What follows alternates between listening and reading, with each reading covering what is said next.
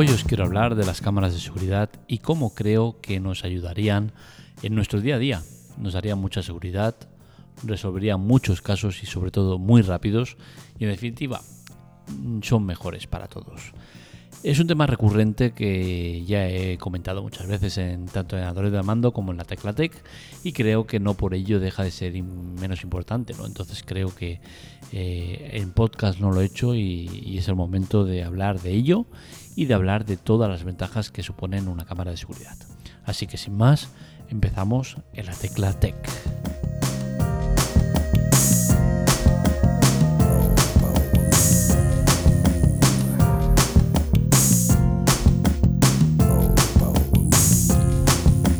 Pues bien, como digo, soy total defensor de las cámaras de seguridad. Creo que nos facilitarían el día a día si su implementación fuera global.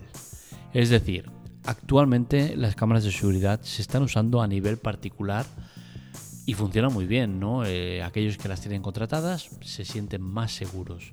Entonces, ¿por qué no vamos a llevar esa seguridad privada a todo el mundo? Por la razón Sinceramente no la sé. Las causas que hacen que no sea algo extendido las desconozco. Pero sí que sé que hay muchas zonas en las cuales se están implantando las cámaras de seguridad y funcionan, son eficientes, dan resultados. Entiendo que la dinámica debería ser positiva hacia su uso y que cada vez me, eh, los detractores, que los hay y muchos y que sí son por ellos por los cuales esto no está extendido, eh, acabarán cediendo ante la, evidencia. ¿no?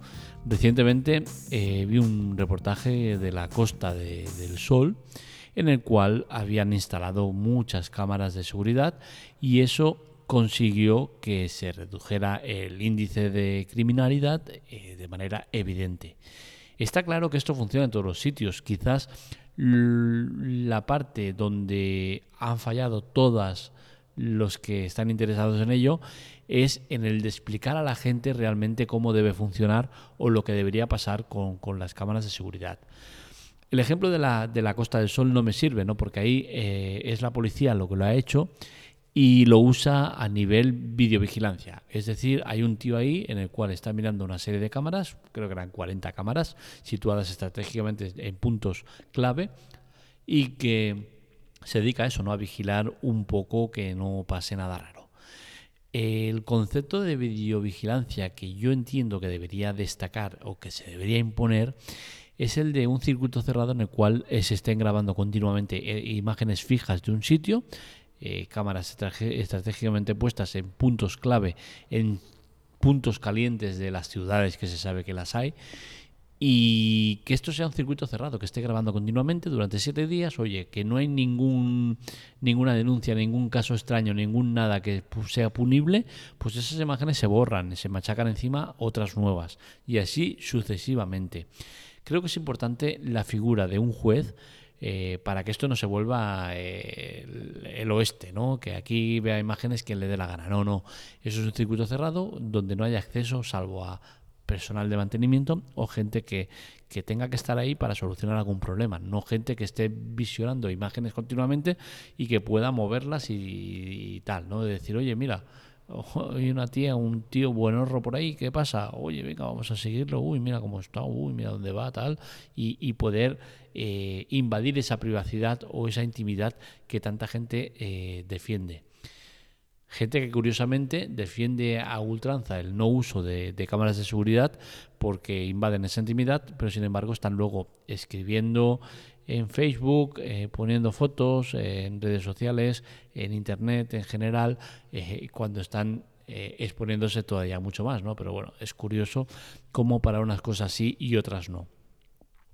Hablo de la figura del juez porque es eso, creo que pues aquí ha habido un asesinato, un robo, una violación, un algo. Pues oye, la policía va al juez, necesito las imágenes porque aquí ha habido un caso y que puede ser tal. El juez la autoriza, se pasa al, responsable de defender eh, las imágenes, vale, tiene la orden judicial, toma imágenes de este sector, de este momento y tal.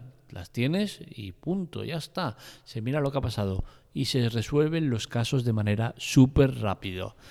Lo hemos visto en muchísimas películas, en muchísimas series, en muchísimas movidas.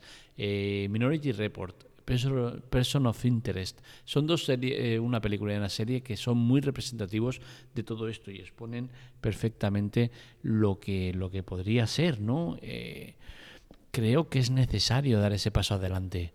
Creo que es necesario quitarnos del medio tanto chupóptero y tanto abogado defensor de causas eh, de locos que dices, hostia, estás defendiendo a un tío que se ha llevado a cuatro personas por delante, ebrio, drogado y, acaba en libertad. Y dices, ¿cómo puede ser posible? Pues sí, porque es que eh, no se ha podido demostrar que ha pasado esto, que no sé qué, que no sé cuántos, y acaban saliendo en libertad. Gente que no debería ser así. Corredores de seguros, gente que se dedica a, estafar a, a empresas de seguros. Los hay a montones. Gente que finge un accidente para cobrar de seguro. Todo eso se podría solucionar tan fácil. Oye, en este punto, si has sido tú que te has tirado, ¿qué me estás contando? Dejemos de, usar eh, fondos eh, públicos, incluso privados, para, para tu para tu beneficio. Creo que hay que defender más eh, la realidad a la realidad que te montas tú para conseguir lo que quieras, ¿no? Eh, dejemos de engañar a la gente.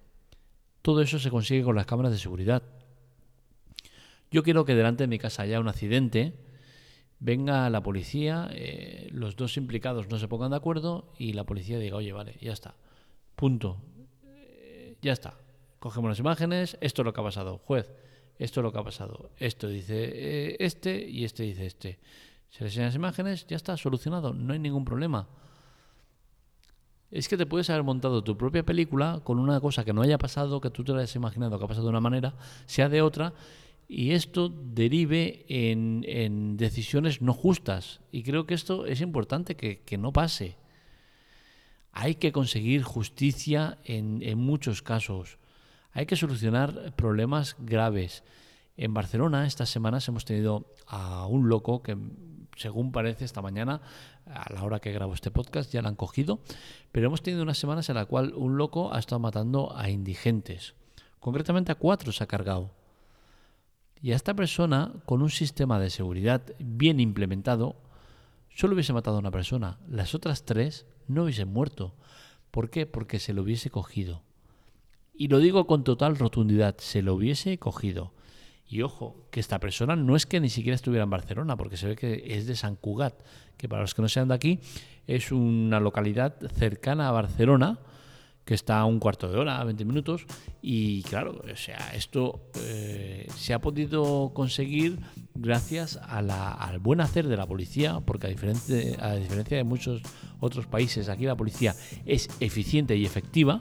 Otra cosa es que luego las leyes protejan a los delincuentes y acaben saliendo, pero eh, el buen hacer de la policía y unas imágenes de seguridad que se habían grabado son las responsables de que se haya podido dar con él. Seguridad de un banco o de una tienda o de donde sea. Seguridad privada. Y en esto es donde continuamente vamos a ver casos y casos donde eh, gracias a imágenes de seguridad privada se consigue resolver casos. No quiero esto, por favor. Yo quiero vivir en una ciudad donde las cámaras de seguridad públicas solucionen los problemas. Cámaras de seguridad públicas que podemos pagar perfectamente entre todos con nuestros impuestos que se derivan a tonterías. Se podía sacar una pequeña partida para esto, para llenar de cámaras de seguridad zonas donde realmente se necesiten. Con esto ganaríamos todos en seguridad, en tranquilidad y sobre todo bajarían todos los índices de delincuencia, asesinatos, eh, todo en general.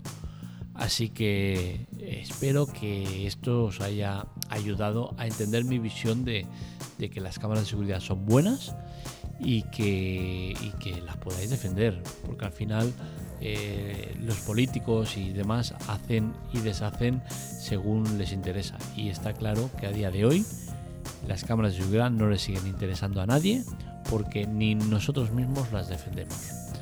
Hasta aquí el podcast de hoy, espero que os haya gustado. Este y otros artículos los podéis encontrar en lateclatec.com. Un saludo, nos leemos, nos escuchamos.